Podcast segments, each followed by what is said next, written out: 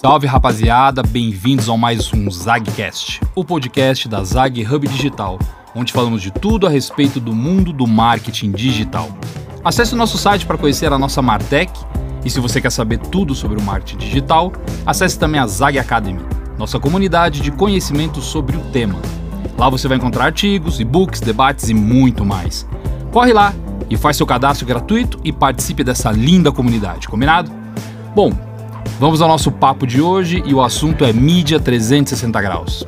E para tocarmos uma ideia sobre isso, eu tenho um imenso prazer em receber aqui nos nossos estúdios Matheus Guidiquian, que é sócio e diretor de ativação e performance da Zag Hub Digital. Bem-vindo, meu irmão. Bem-vindo, Márcio. Obrigado pela oportunidade.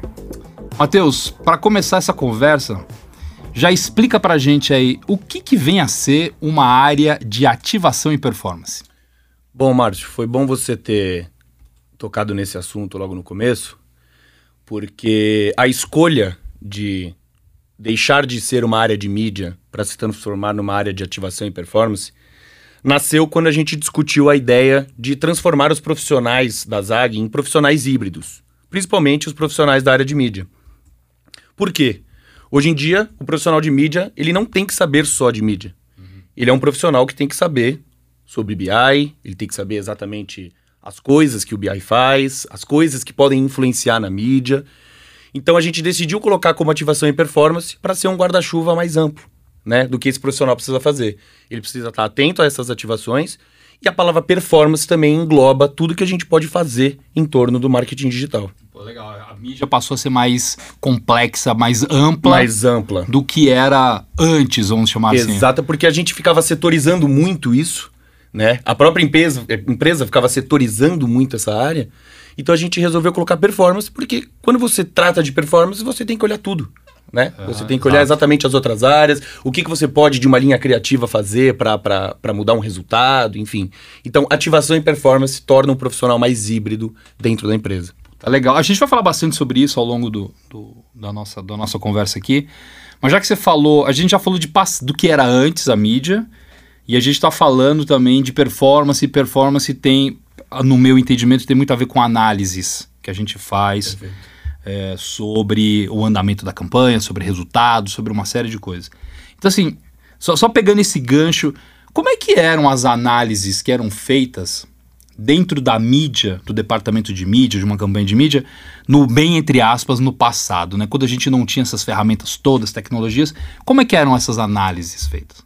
Muito boa pergunta também, Márcio. É, nos meus 13 anos de, de, de carreira, é, eu passei desde o começo ali, né, o, o, o engatinhar do, do, do, marketing digital, até hoje que a gente está num nível avançadíssimo de tecnologia, de mensuração e de análise. Antigamente a gente olhava muito para uma compra voltada a placement, né? A gente não uhum. tinha toda essa questão de dados, de, de, mensuração, de cruzamentos, de, da própria área de BI, que nos últimos 10 anos se desenvolveu de um jeito absurdo. Era mais na unha, né? Era na unha e eram compras engessadas, né? Você assinava o cheque e falava, ó, oh, eu quero o espaço deste lugar, eu quero o espaço daquele lugar e tal. Óbvio, a gente tinha as mensurações que eram passadas pelos parceiros, né? De quanto foi entregue, etc mas não como hoje, onde você tem plataformas próprias para analisar, para trocar em real time. Né? Antigamente a gente precisava ligar para os parceiros ou né, mandar e-mail para não, troca aqui, troca lá. Então era uma entrega muito mais engessada. O cliente tinha pouca visibilidade de quem realmente ele estava impactando, quanto ele estava impactando. Era mais ou menos uma relação do que a gente tinha com o off. Uhum. Né? O off você comprava lá as inserções, fazia, era aquilo congelado e beleza com o avançar dessas tecnologias, a gente consegue ter uma mensuração muito mais rápida e ágil para realizar uma manobra, para mensurar, para ser mais profundo numa análise, para tomar uma decisão muito melhor. Então, assim, a mudança foi drástica. E eu acho que para os próximos anos a gente vai ter ainda mais precisão no que a gente for analisar. Com certeza. Parece uma coisa meio. É, uma análise mais microscópica, mais você pegou até num ponto que eu já tinha. Eu, eu sou o rei da, das analogias. Eu adoro, adoro fazer analogias para tudo. E eu fiz uma analogia fazendo a relação da mídia offline com a online. E qual que foi essa analogia? Para mim, o offline e até o marketing digital do passado era uma visão a olho nu que você tinha. como qualquer ser humano tem. A gente tem uma visão olho nu sobre as coisas. O marketing digital de hoje em dia é uma visão por telescópio. Você consegue realmente, nos micro detalhes de uma campanha, de qualquer ação que você vai tomar, saber exatamente onde você deve ir. Sim. É, essa analogia ela é, ela é interessante, né? Porque quando a gente compara essa, essa, essa visão macro versus uma visão microscópica, cirúrgica, a visão macro é só para coisas grandes, que a gente consegue ver, grandes volumes. Quando a gente fala de uma visão microscópica, a gente está falando de coisas mais é, granulares, segmentadas. Até um determinado momento da nossa vida, né, de, de, de, da propaganda, não sei se você sentiu isso, mas eu, eu, eu tenho, é, enfim, eu estou aí há, há 27 anos e peguei muito da parte do offline e depois a transição para online.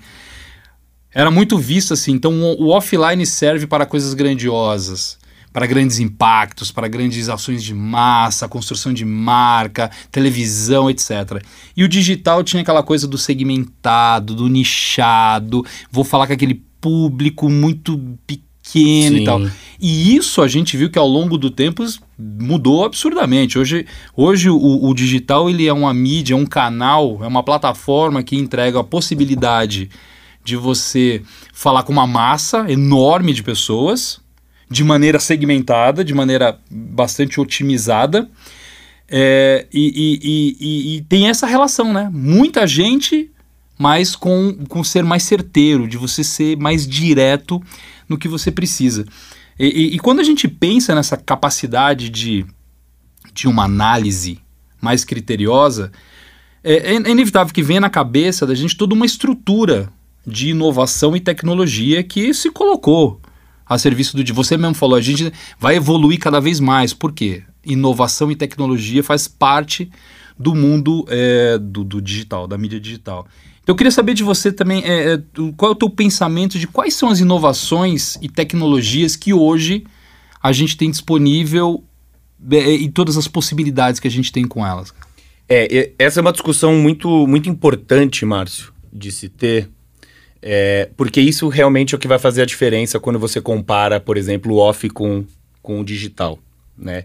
Eu costumo dizer que o digital, ele virou meio que é, uma mídia carrapato né? A gente, faz, a gente fez, sempre fez a, a brincadeira na, na, relação do off com, com o on, de que a gente se perguntava, pô, o cliente às vezes dá 5 milhões para uma inserção na Globo, e aí quando ele me dá 20 mil aqui no digital, ele me cobra porque ficou faltando 5 é. leads e...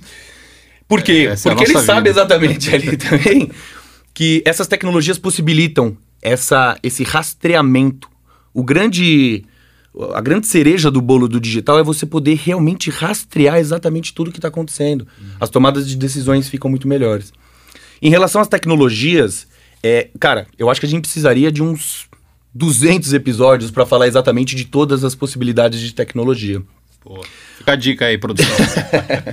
Mas o que eu acho que é importante dizer aqui é, é, é o seguinte: elas possibilitam a, a essas tecnologias hoje do digital possibilitam pilares importantíssimos, que são mensuração, que é o que eu acabei de falar, né, da, da, da analogia do carrapato, análise, visualização, a própria operação né, do que você for fazer, uhum. seja para BI, seja para ativação e performance, atendimento, a questão da segurança do digital.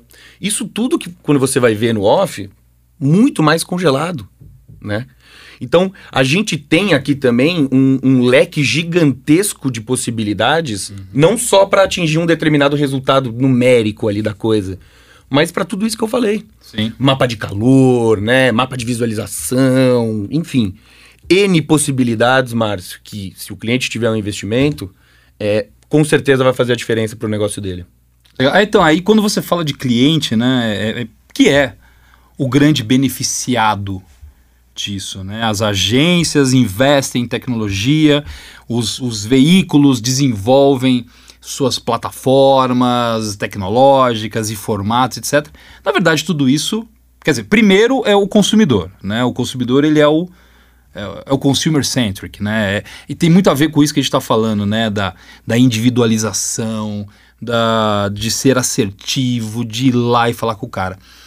Mas o cliente vende para essa pessoa, vende para nós que somos consumidores.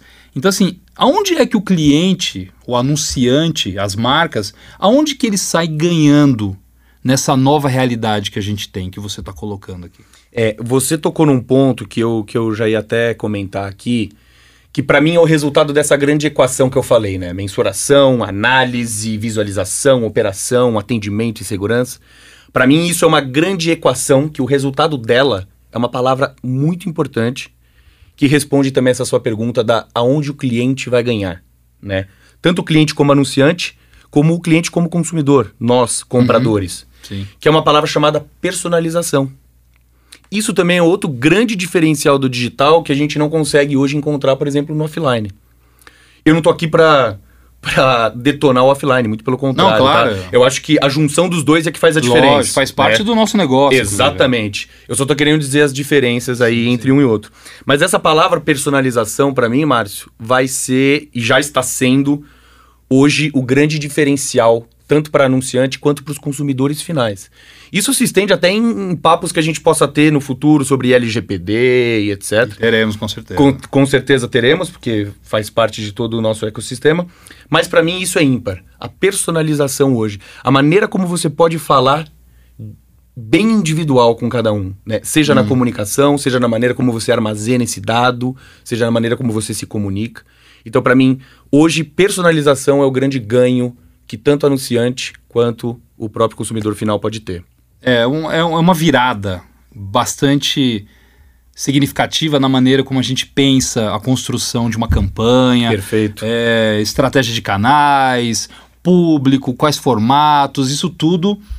De novo, é, é, é redundante falar isso, mas é a verdade que tornou tudo mais complexo.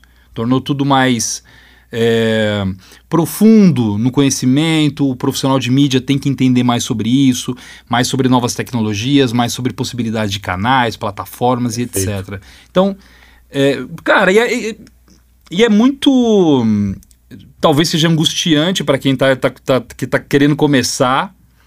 É angustiante para quem de repente não acompanhou o, a movimentação, mas isso é o dia a dia de um mídia que é mais digitalizado, que está mais em com sintonia com, com os dias de hoje. Mas assim, nem todo mundo está tão, tão sintonizado.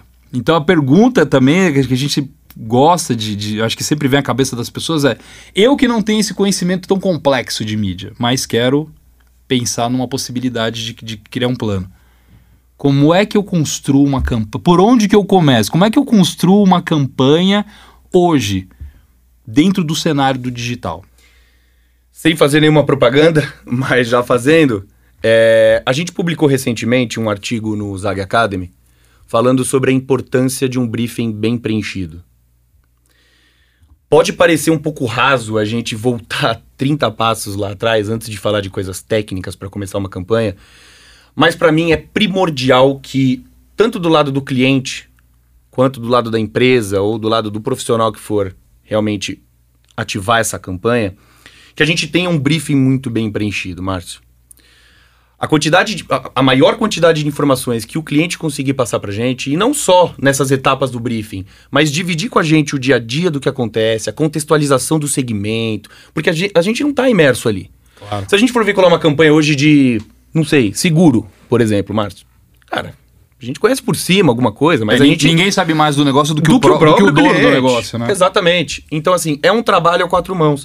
Para mim, o briefing é, é, assim, é o pontapé inicial. Não dá para você começar um projeto. E isso na vida, tá, Márcio?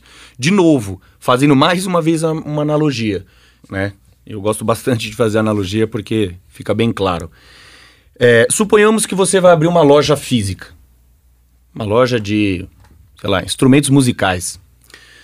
Você coloca uma pessoa para ficar com o megafone ali na porta da loja chamando as pessoas para conhecer e para ver a inauguração da loja. Já imaginou se você, no portão da loja, só tem uma porta aberta, uma fresta pequena? As lâmpadas dentro da loja não estão ali é, ligadas, uhum. você tem apenas um vendedor, a sua maquininha de cartão ainda não está funcionando. O ambiente é. O ambiente está sujo, péssimo. É, essa é uma analogia que eu faço também, além do briefing, sobre o estado do seu site? O estado da landing page da campanha. Né? A junção de um, de um bom briefing preenchido, com respostas, com objetivos, enfim, praça, público, histórico, que é muito fundamental, aliado a um site que consiga receber essas pessoas, é fundamental. A gente já, nesses 13 anos de carreira, eu já me deparei com clientes, às vezes, que queria fazer uma campanha que não tinha nem site. Então. E, ah, nem sabia, nem que, sabia. Que, não, precisa, é, que não, precisava não, ter. Não é nem por, por desleixo nem nada, É. mas é por, por falta de conhecimento.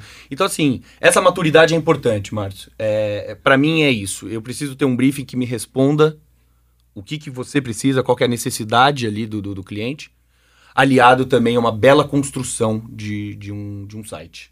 né? É, então, o, o que você está dizendo é que hoje o, o sucesso de uma estratégia de mídia ela não está só ligada à capacidade técnica do, do planejador de Perfeito. mídia. É, também não está ligado só ao brilhantismo da criação, de uma peça bonita. Tem um outro lado da história, que é o lado que o cliente tem que ter é, disponibilizado para a campanha um Perfeito. ambiente tecnológico, onde receba o Perfeito. tráfego da campanha, onde as pessoas vão encontrar uma loja é, bem estruturada, onde as pessoas vão encontrar um site com informações claras, precisas, Pontos de atendimento. pontos de atendimento. Então, o cliente passa a fazer parte de uma da estratégia Do próprio um- resultado dele. do próprio resultado dele, né? Então, Perfeito. e aí a pergunta que eu, que eu, que eu fico pensando aqui é: você enxerga o mercado anunciante nesse mesmo lugar de entendimento que as agências estão nesse pensamento? Ou você acha que ainda tem um percurso a ser caminhado ainda? É, Tem, tem muito, uma parte importante do mercado anunciante que ainda tem que entender isso. É, de novo, né? Se você for pegar, historicamente falando, é, o tempo que o offline tem, por exemplo, Márcio, versus o digital, é óbvio que a gente vai esbarrar ainda em muitos anunciantes com dúvida. Porque é um processo ainda muito novo, Márcio, que está sendo construído. Então é uma falta de entendimento. E poucos deles entendem que, para mim, é o marco zero, essa questão de briefing e de um site bem construído para o mundo do, do, do digital, para mim é o marco zero. Antes de você começar a falar, que nem você pontuou muito bem, criação, é, o brilhantismo da pessoa que for ali ativar a campanha, que isso também é fundamental, tem esse marco zero, que é uma falta de entendimento hoje. Tem uma maturidade para ser alcançada ainda. né? Perfeito. E, e sabe que eu- o que eu percebo muito também no dia a dia, Márcio? Talvez uma certa expectativa ali das áreas do, do, do, do, do cliente, seja do marketing, seja de vendas, em colocar isso na rua para acelerar os resultados. E mal os clientes sabem, mas eles estão dando um tiro no próprio pé. É de novo o que eu falei. Você vai ter vendas na sua loja física se as prateleiras estão sujas, está tudo escuro, os produtos estão escondidos. Você transmite isso para um site, é a mesma coisa. Cadê o botão de inscreva-se? É. Onde que eu compro? Cadê o, bot- cadê o telefone? O que, que você faz? E no Você final, da- do site. No, no final é você é um, é um desperdício de investimento. Você está colocando dinheiro para esperando um resultado, só que você não se preparou e esse resultado não virá e você ainda vai perder dinheiro ainda. Ah, e mais do que perder dinheiro, você vai queimar sua marca. perder credibilidade. Você perde É credibilidade. colocado, Sites fora do ar, com queda, lentidão. Então, assim, existe uma, uma parte de tecnologia por trás disso tudo também, que faz parte do digital, que pra mim é o marco zero. Não dá pra gente começar sem antes ter um briefing muito bem preenchido e um site que consiga receber esse tráfego todo. Legal. Né? Bom, Matheus, você é um cara que tem um, enfim, um, um profissional com bastante experiência e conhece profundamente todo esse processo de campanha, de tecnologia, de preparo, otimização, enfim, tudo que é necessário para uma campanha eh, ser bem sucedida, né? Dentro desse- de- desses 13 anos que você tem de profissão e tudo que você já viu, e, e não foi pouca coisa, é, cara, uma pergunta bem, até mais, enfim, descontraída, assim, mas quais são os mitos e desafios que existem numa campanha? Porque tem, né?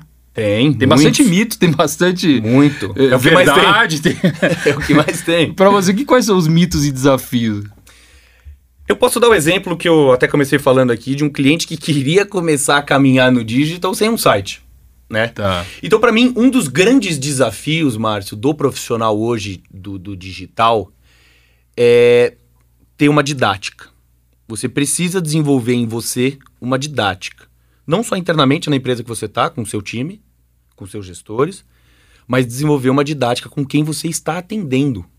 Isso é fundamental, Márcio. Uhum. Né, a gente falou do entendimento hoje dos clientes, às vezes também de comerciais que não entendem. É, precisa ter essa didática. Esse é um para mim é um grande desafio, pegar na mão do cliente, explicar para ele como é que funciona. Por quê? Muitos deles também, Marcos, estão acostumados àquela mídia tradicional do passado é. ou a mídia offline. É, você tem que trazer ele para dentro da nova realidade. Da nova tem que realidade. pegar na mão. É, é, é, um, é, um, é uma figura de linguagem que não é depreciativa, não é isso. Mas você tem que pegar na mão para falar, cara, o caminho é diferente, Exato. existe uma outra maneira. Deixa eu te contextualizar de onde nós estamos hoje dentro da mídia, dentro da, da publicidade, que é diferente do que você estava acostumado. Perfeito. Imagina explicar para um cliente que está acostumado com offline, Mar, se você trabalhou com office, você sabe melhor do que eu sobre isso. Mas imagina explicar para ele, aonde você tinha um processo que você passava lá, ó, aqui é meu plano com as inserções na Globo, você pode você liga a TV lá 9 horas, 9 e meia, que vai aparecer aqui a sua propaganda, beleza. Imagina tentar passar para ele todos os steps do digital. Tagueamentos, padronizações, URLs, botões, sites. Tá. É um universo. É um vocabulário É um vocabulário. Para ele. É, é, é um, exatamente, é um vocabulário novo. E ele fica meio receoso mesmo. Então a didática tem que estar tá no nosso DNA. Do profissional do digital, tem que estar tá no nosso DNA. Em relação aos mitos que você perguntou, né? Acho que isso a gente falou muito de desafio. Eu gostaria de colocar outro exemplo que eu esbarrei já muito na, nessa, nessa trajetória aí do digital, que são clientes do setor imobiliário, Márcio. Uhum. De novo, clientes que em outras áreas ali do marketing, de vendas, de atendimento, etc., gastam muito dinheiro, têm muito dinheiro. Sim. Só que às vezes quando vai passar uma verba aí para uma campanha de mídia digital, cria-se uma expectativa imensa sobre o resultado e do outro lado a gente não tem as armas necessárias para conseguir atingir esse resultado. Vou te dar um exemplo. Recentemente a gente viu um cliente do setor imobiliário que queria vender apartamentos no valor de 2 milhões, 2 milhões e meio de reais. A verba de investimento de mídia para a gente gerar possíveis compradores desse apartamento uhum. era de 10 mil reais. Completamente incompatível com o próprio preço do produto. e a pergunta que eu te faço: se uma pessoa comprar o um apartamento, eu trouxe um ROI absurdo pra esse cara. É. Que eu gastei 10 mil reais e ele teve um lucro de 1 milhão 990 mil. Sim, sim. Né? Óbvio, ele tem os outros custos e tal, eu tô colocando numa conta de padaria. Mas assim, fica difícil justificar para o cliente e aceitar essa pressão se é incompatível, uhum. né? É, o retorno sobre o investimento é, é, não tem... Não tem. Não é proporcional, né? A... Aí o cliente fica constantemente perguntando, mas cadê meus leads? Cadê? Você já parou para pensar, Márcio, quanto tempo uma pessoa leva para namorar a ideia de comprar um apartamento de 2 milhões de reais? É, muitas vezes é a decisão mais importante mais da, importante vida, da dele. vida dele. É. é onde minha família vai morar, é como que eu vou parcelar isso, quanto que eu tenho que dar de entrada. Ou seja, você namora essa ideia anos. Como que em uma campanha de um mês eu vou encontrar no universo da internet um hum. possível comprador de um apartamento de 2 milhões de reais com 10 mil reais. É. é aí o, o trabalho do, do, mídia, do anunciante, de todo mundo que está envolvido, é se colocar no lugar do consumidor. Perfeito. Eu, se eu fosse comprar o apartamento. Perfeito. Quanto tempo eu demoraria? O que, que é importante para mim? Quanto eu estaria disposto a, a investir? Enfim, então, é, quanto tempo que eu ficaria consumindo publicidade até eu tomar minha decisão, né? Então é e aí entra isso. em outro ponto também importante, Márcio, que fica um pouco desbalanceada essa relação, que é o seguinte: com 10 mil reais no digital, eu não consigo trabalhar muito bem as fases de campanha, que é o que você falou. Uhum. Eu preciso primeiro mostrar que esse empreendimento existe para o usuário. Eu preciso ter a noção e a consciência de que ele é uma pessoa que considerou. Eu preciso depois, talvez, convertê-lo, fidelizá-lo. Então, assim, existe uma construção, uma narrativa para isso. Com 10 sim, mil eu fico muito sim, engessado, sim. entendeu, Márcio? É, é, o que a gente fala do, do funil de conversão, Exato. a jornada, né? E aí, cara, é, é, é importante você falar isso, porque o, essa é uma coisa que, o, que a propaganda digital sofre, né? Assim, essa expectativa de que através do, do, da mídia digital o tiro vai ser tão certeiro, tão cirúrgico, tão tecnológico, que vai ser um imenso sucesso de venda por si só. Ah, eu vou lá, boto a campanha com 10 mil reais e vou vender absurdamente apartamentos. Né? Então, é, por muito tempo o mercado ele deixou de considerar este pensamento de construção de marca para o digital e que é tão comum nas mídias offline, que é comum na televisão, que é comum no rádio, nas revistas. Só que assim, na verdade, a cabeça do consumidor, a cabeça dele, né, ela pensa da mesma maneira. Perfeito. Não é porque a, o, tá assistindo um comercial de TV ou tá sendo vendo um vídeo no YouTube que vou pensar na compra de uma maneira diferente. A cabeça Perfeito. do consumidor é a mesma, né? Então, o que muda são os formatos e os canais utilizados para chegar até esse consumidor. Né? Mas a construção de, da campanha, incentivá-lo, fazer lembrar da marca, é, fazer, conversar com conversar ele, né? com ele, é, convencê-lo de que aquele é o melhor negócio, é comprar aquele produto. Isso, é, isso, isso tem que ser mantido. E para fazer isso tem que exigir, obviamente, um volume de investimento. E tempo. E tempo. Então, assim, é, a gente tem que olhar hoje que o digital demanda os mesmos volumes de investimento que o offline, porque a necessidade é a mesma. Perfeito. O esforço para convencer um consumidor, ele é o mesmo. Não existe mágica, não existe botão de ouro que você aperta numa plataforma de, de planejamento de mídia e vai sair vendendo Perfeito. horrores, né? E, e, e, e isso é uma coisa que está intimamente ligado às agências, principalmente as agências que já nascem dentro do ambiente digital. Né? Então a gente tem as grandes agências que estão nesse processo de, de entender como que é essa curva, de como que faz a transição para o digital, e tem as empresas, como é o caso da Zag, só usando aqui como exemplo, que é uma empresa que nasceu dentro do digital e ela opera para o digital. Né? É, dentro desse universo todo aí que a gente fala das Martechs, qual é o que lugar que essas empresas como a Zag ocupam nesses cenários, né? É, qual que é o diferencial entre elas? Como é que a usando, como é que a Zag se diferencia das demais tantas outras é, empresas que atuam dentro do digital? Vamos lá, Márcio. Eu, eu antes de falar é, sobre o que, que eu acho que realmente faz a diferença hoje na Zag, é, eu acho que ter uma equipe com o DNA digital já é um pontapé que a gente deu assim, fundamental, né? fundamental né? É, a construção de todos os de todos os departamentos hoje dentro da, da Zag é, com esse olhar do digital, com esse DNA do digital, realmente faz a diferença. Porque, como eu disse para você, é, o profissional ele precisa ser híbrido.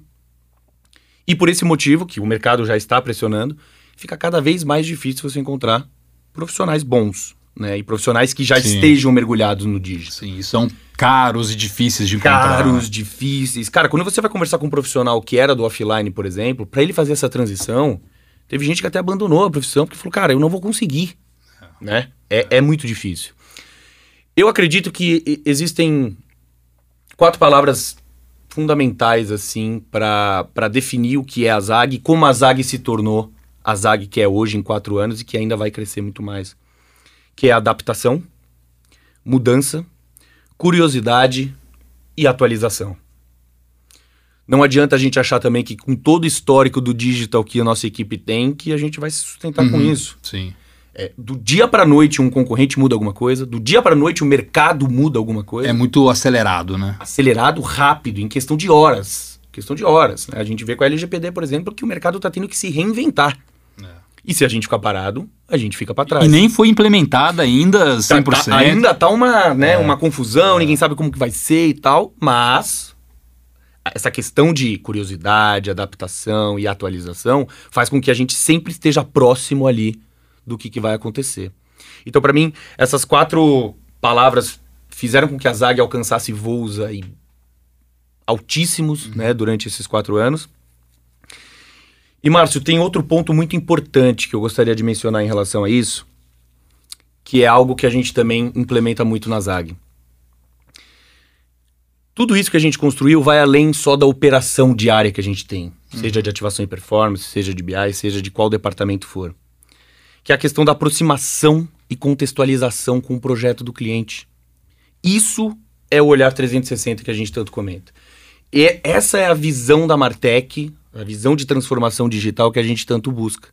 Parar de ser considerado uma linha num plano de um cliente, né, como ativar uma campanha, subir uma campanha, e pensar na contextualização da coisa. Quando a gente falar de dados em outros episódios, com certeza a gente vai, é, com certeza a gente vai passar por essa questão de contextualização, né? Uhum. Aproximação com o cliente, com o próprio consumidor, individualização, personalização.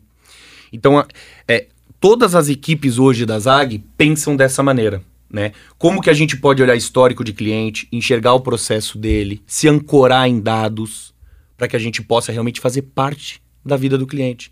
A gente brinca, né? Brincava na- na- nas épocas de agência de mexer nas vísceras do cliente. Sim. A gente não quer ser uma linha ali para falar, ó, toma aqui seu reporte, a gente entregou essa campanha. Eu quero virar para ele e falar, cara, você sabia que talvez na sua área de marketing, se você mudar o seu produto assim, assim, assado, pô, com base em dados eu tô te falando isso, né? Você sabia que se você colocar um botão de WhatsApp, a gente percebeu isso com o social listening, por exemplo, que as pessoas estão comentando que não tem um ponto de atendimento. Ou seja, cercar o cliente de tudo que a gente conseguiu identificar através de tecnologias e análises, do que, que a gente pode mexer no negócio dele. Isso é mais, Isso é pensar Martech. mais abrangente ali, né? Exatamente. E aí quando, aí quando a gente fala de abrangência também e, e traz para dentro da realidade de uma agência, e o nosso papo aqui, a gente está falando de mídia 360 graus, e naturalmente, quando a gente fala isso, o que vem à cabeça é departamento de mídia.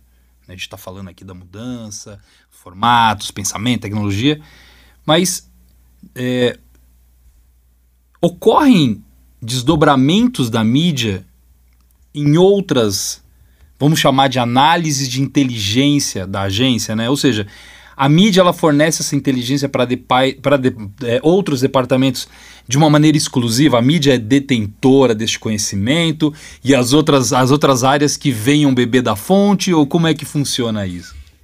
Eu acredito no seguinte é, pensamento, Márcio. Inclusive isso na ZAG eu comecei a ter a ter mais proximidade. Eu acho que análise e inteligência é, não se setoriza. Tudo faz parte de um grande ecossistema. Né? Você até perguntou, será que a mídia é detentora ali realmente da inteligência e dos dados? Não. Com certeza não. Ela sozinha não consegue pôr em prática a inteligência que ela extraiu. O BI idem. Né? O próprio financeiro idem. Quando você pega todos os departamentos de uma empresa, de uma Martech, enfim, até o próprio cliente, se essas áreas não se conversarem, não tiverem uma integração entre elas, uma... esse dado é Fica uma ponta desamarrada. desamarrada. E aí uma tomada de decisão pode ser tomada errada. Entendi. Entendeu? Então, é, usando um exemplo aqui bem ilustrativo, mas eu acho que tem muito a ver com, o que você está falando aqui, é o caso, por exemplo, de um departamento de criação. Né? Ele, ele hoje, neste pensamento, ele pode e deve se valer de toda essa capacidade de extração, de inteligência, é, para poder criar uma mensagem. Perfeito. Completamente individualizada, uma mensagem completamente mais direcionada, um, uma, uh, um, um, formato que interaja com o consumidor, que ele já entendeu como que esse consumidor Perfeito, interage Márcio. através dessa análise de dados. É isso. Então, por exemplo, a criação pode se valer de dados para criar Com certeza. uma peça melhor, uma campanha mais direcionada. Vamos dar um exemplo? Suponhamos que a gente veiculou uma campanha de cerveja, né? De uma marca de cerveja. Se o BI e o social listening, por exemplo, identificam, o BI identifica por meio de dados que aos finais de semana as taxas de clique são mais altas, enfim, o viewability é mais alto, qualquer métrica que defina que teve mais sucesso que os dias da, da semana. E, do outro lado, social listening também, pelo mapeamento do que as pessoas estão falando ali nas redes sociais, percebeu que realmente o pessoal fala, ó, sabadão vou tomar uma cerveja, sábado, ah, vou comprar. Se criação pegar isso, ela pode muito bem criar uma linha criativa específica para finais de semana, com certeza. festas, churrascos e etc. E do lado da mídia, ela pode, por exemplo, forçar investimentos maiores ou em espaços com maior exibição Uhum. aos finais de semana. Sim. Então, esse exemplo mostra exatamente que sozinho não adianta, cara. Porque imagina se criação não faz uma peça específica pro final de semana e a mídia roda uma peça específica pro final de semana de uma linha Fica criativa. tudo descasado. Né? Descasa. Né? Desconjuntado. O, é, o quebra-cabeça não junta, entendeu?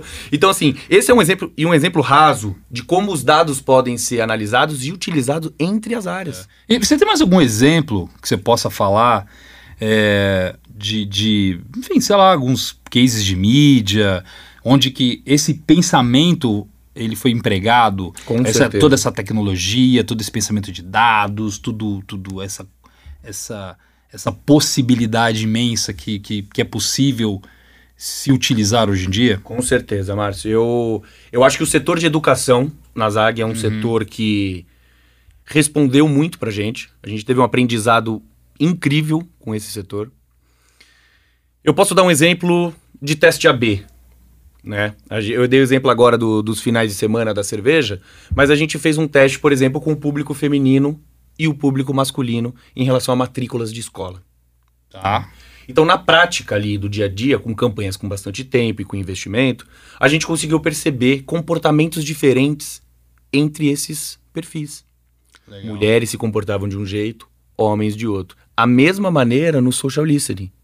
Com a junção desses dados, a gente resolveu fazer campanhas específicas para esse público, com linhas criativas específicas para esse público. Umas mais com, com, com um apelo racional, outras com um apelo emocional. Isso é um dos exemplos de teste AB que a gente pode dar. Não, é um excelente exemplo. E a gente conseguiu perceber que realmente o que a gente estava imaginando funcionou. Que as mulheres tinham mais esse apelo aí, o emocional e tal, os homens mais o racional Uhum. e tal. E com isso a gente conseguiu otimizar melhor o nosso investimento. Então a gente reduziu o custo por matrícula que a gente tinha, voltada a cada público específico. A criação conseguiu também já ter um norte do que, que ela precisa fazer em relação a isso. Então, cara, pra gente foi fundamental. Legal. Cara, e você deu dois exemplos que são. Eu tava pensando aqui assim, muito. Você falou de cervejaria, você deu o segmento de cerveja, você falou do segmento de educação. É, para mim, eles têm coisas em comum. Eles são dois segmentos, duas indústrias altamente competitivas. Né? Então, assim, você tem, no caso das cervejas, você tem o, o- o lançamento de uma infinidade de novas marcas e cervejaria, micro cervejarias que se tornaram grandes Sim. e que estão investindo. E você e eles caras eles têm que lutar por pelo menos consumidor ali. Ele tem que a grande a Ambev está lutando pelo consumidor de cerveja assim como a, a micro cervejaria do interior de São Paulo ou de Santa Catarina tá lutando por essa pessoa também. Então é um, é um mercado muito competitivo o setor de educação passa pela mesma coisa passa por uma infinidade uma abertura muito grande de instituições acadêmicas eh, passa por, por, por criação do EAD Perfeito. estimulado, enfim. E os dois, os dois segmentos, pegando esse que você falou, têm a mesma finalidade, que é vender. Então, dentro de, dentro de uma ótica de mídia, é tudo conversão. Eu preciso vender volumes de litro de cerveja, eu preciso vender matrículas Perfeito. né? Então é, é, é interessante como estes dois segmentos dependem muito dessa capacidade analítica que essas tecnologias elas possibilitam e principalmente pelo conhecimento que o, o- o profissional de mídia, de criação, de BI, de planejamento hoje tem que ter para que, para que, que hoje o mercado está muito mais feroz, está muito mais competitivo. Perfeito. Então precisa saber usar as ferramentas de hoje em dia, né? Então assim, é, e, e aí quando a gente olha, entrando até aqui já no nosso no bloco aqui final, mas é, a gente falou de como é hoje, a gente até começou falando de como era no- meio que no passado, um pouco de futuro, né, cara? Como, quais são as projeções futuras que você acha que vai agir sobre o nosso mercado, né? Quais são as tendências que a gente vai se deparar daqui para frente?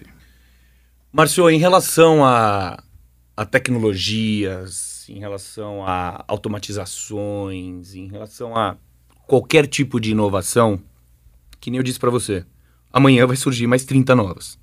Depois de amanhã, mais 60. A gente se depara com isso. Eu acho que uma grande movimentação que o mercado vai ter, que a gente precisa ficar de olho, todo, todo o mercado do digital precisa ficar de olho, e isso está movimentando todo mundo, é a questão da LGPD, a Lei Geral de Proteção de Dados. Sim. É, ela vai muito além da maneira como a gente vai é, preservar né, a privacidade desse usuário. A maneira como os publishers, aí publishers quando eu falo são os detentores de inventário, né, do digital. Os sites. Sites, e... blogs Ok. e etc. A maneira como eles e os anunciantes vão ter que se comportar agora vai se nivelar como o usuário tem que se comportar também. É, o nível de consentimento que os usuários vão ter agora com isso vai forçar os publishers e os anunciantes a ter muito mais carinho, né? Por Sim. assim dizer, Sim. na maneira como eles conversam com esse usuário, como eles armazenam esse dado.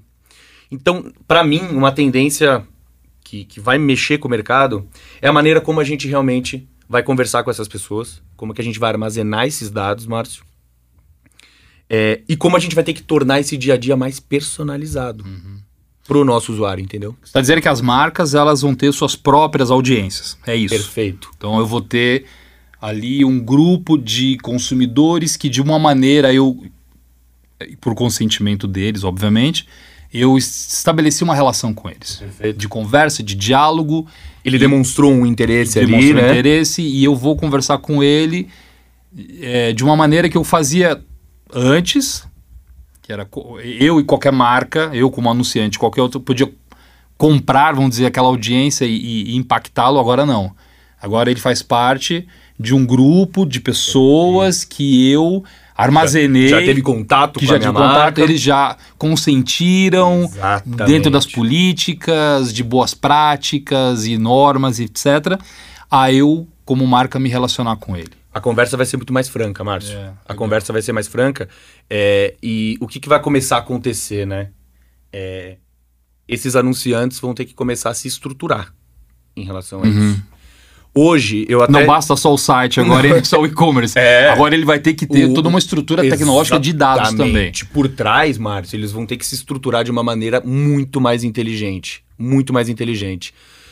Mais uma analogia que eu, eu adoro fazer Não, vai analogias. lá, a gente gosta. Eu costumo falar para os clientes, às vezes, que eles têm talvez essa ansiedade, essa expectativa. Toma o dinheiro, vamos trazer um monte de gente para dentro do site, blá, blá, blá, blá. Né? Eu brinco de que eles jogam a rede de pesca no meio de um oceano gigante. Quando, na verdade, a grande resposta tá na, tá na ilha, atrás. O cara já tá com a, com a rede de pesca ali jogando no oceano, não tá pegando nada porque o oceano é gigantesco. Quando, na verdade, na ilha tá cheio de alimento que ele nem explorou para ver. E o que, que seria essa ilha? O CRM dele. Quem são os clientes que eu tenho hoje? O que, que eles podem responder para mim? Se o Márcio Jorge hoje é cliente de, sei lá, uma loja de instrumentos musicais, eu já tenho esses dados do Márcio, eu sei como ele se comporta, eu sei o que ele pede, qual que é o gosto dele. Vamos explorar isso. Então talvez a LGPD vá forçar os anunciantes a ter que olhar para dentro de casa e falar, cara, qual que é o perfil do, do cara que já É, demonstrou que gosta de mim? Como que eu posso, a- através dessa análise aqui de perfil, ir prospectar lá fora com muito mais cuidado? É, não, não- é, é- é, não se trata só de você sair conquistando novos clientes, mas cuidar melhor dos que você já tem dentro de casa ali. Exatamente. E usar o, É. o histórico e o conhecimento que você tem deles para ir atrás de outros parecidos. Claro, é, e, e nesse sentido, aí vamos falar do, do papel da agência, né? O papel da ZAG, por exemplo. Qual que é o compromisso que uma empresa como a ZAG tem, é, tem que ter com essas atualizações, com todas essas inovações, e como que isso se reflete no retorno para o cliente? Aí, de novo, eu vou dar um- uma equação que para mim é mágica né, e que a ZAG vem fazendo muito bem, que é toda essa parte de estruturação. Outra palavra que eu adoro também, padronização, Márcio, das coisas. Exigir de um cliente um banco de dados, toda essa estrutura que eu comentei com vocês, sem padronização, não dá certo. A gente precisa saber exatamente em quais caixinhas, em quais prateleiras as coisas têm que estar, até para que as áreas consigam se identificar e dar resposta coerente para o cliente. A questão do armazenamento, que é, o que, eu- que é o que eu comento, não adianta nada também a gente sair fazendo campanha sem pensar na padronização e no armazenamento disso tudo. Dessas três primeiras, como que a gente usa isso para ativar, né? Então, como que a gente vai pegar todo esse histórico que eu falei, olha para dentro de casa, como que agora eu vou ativar isso? E, por último, mas não menos importante, a questão da automatização das coisas.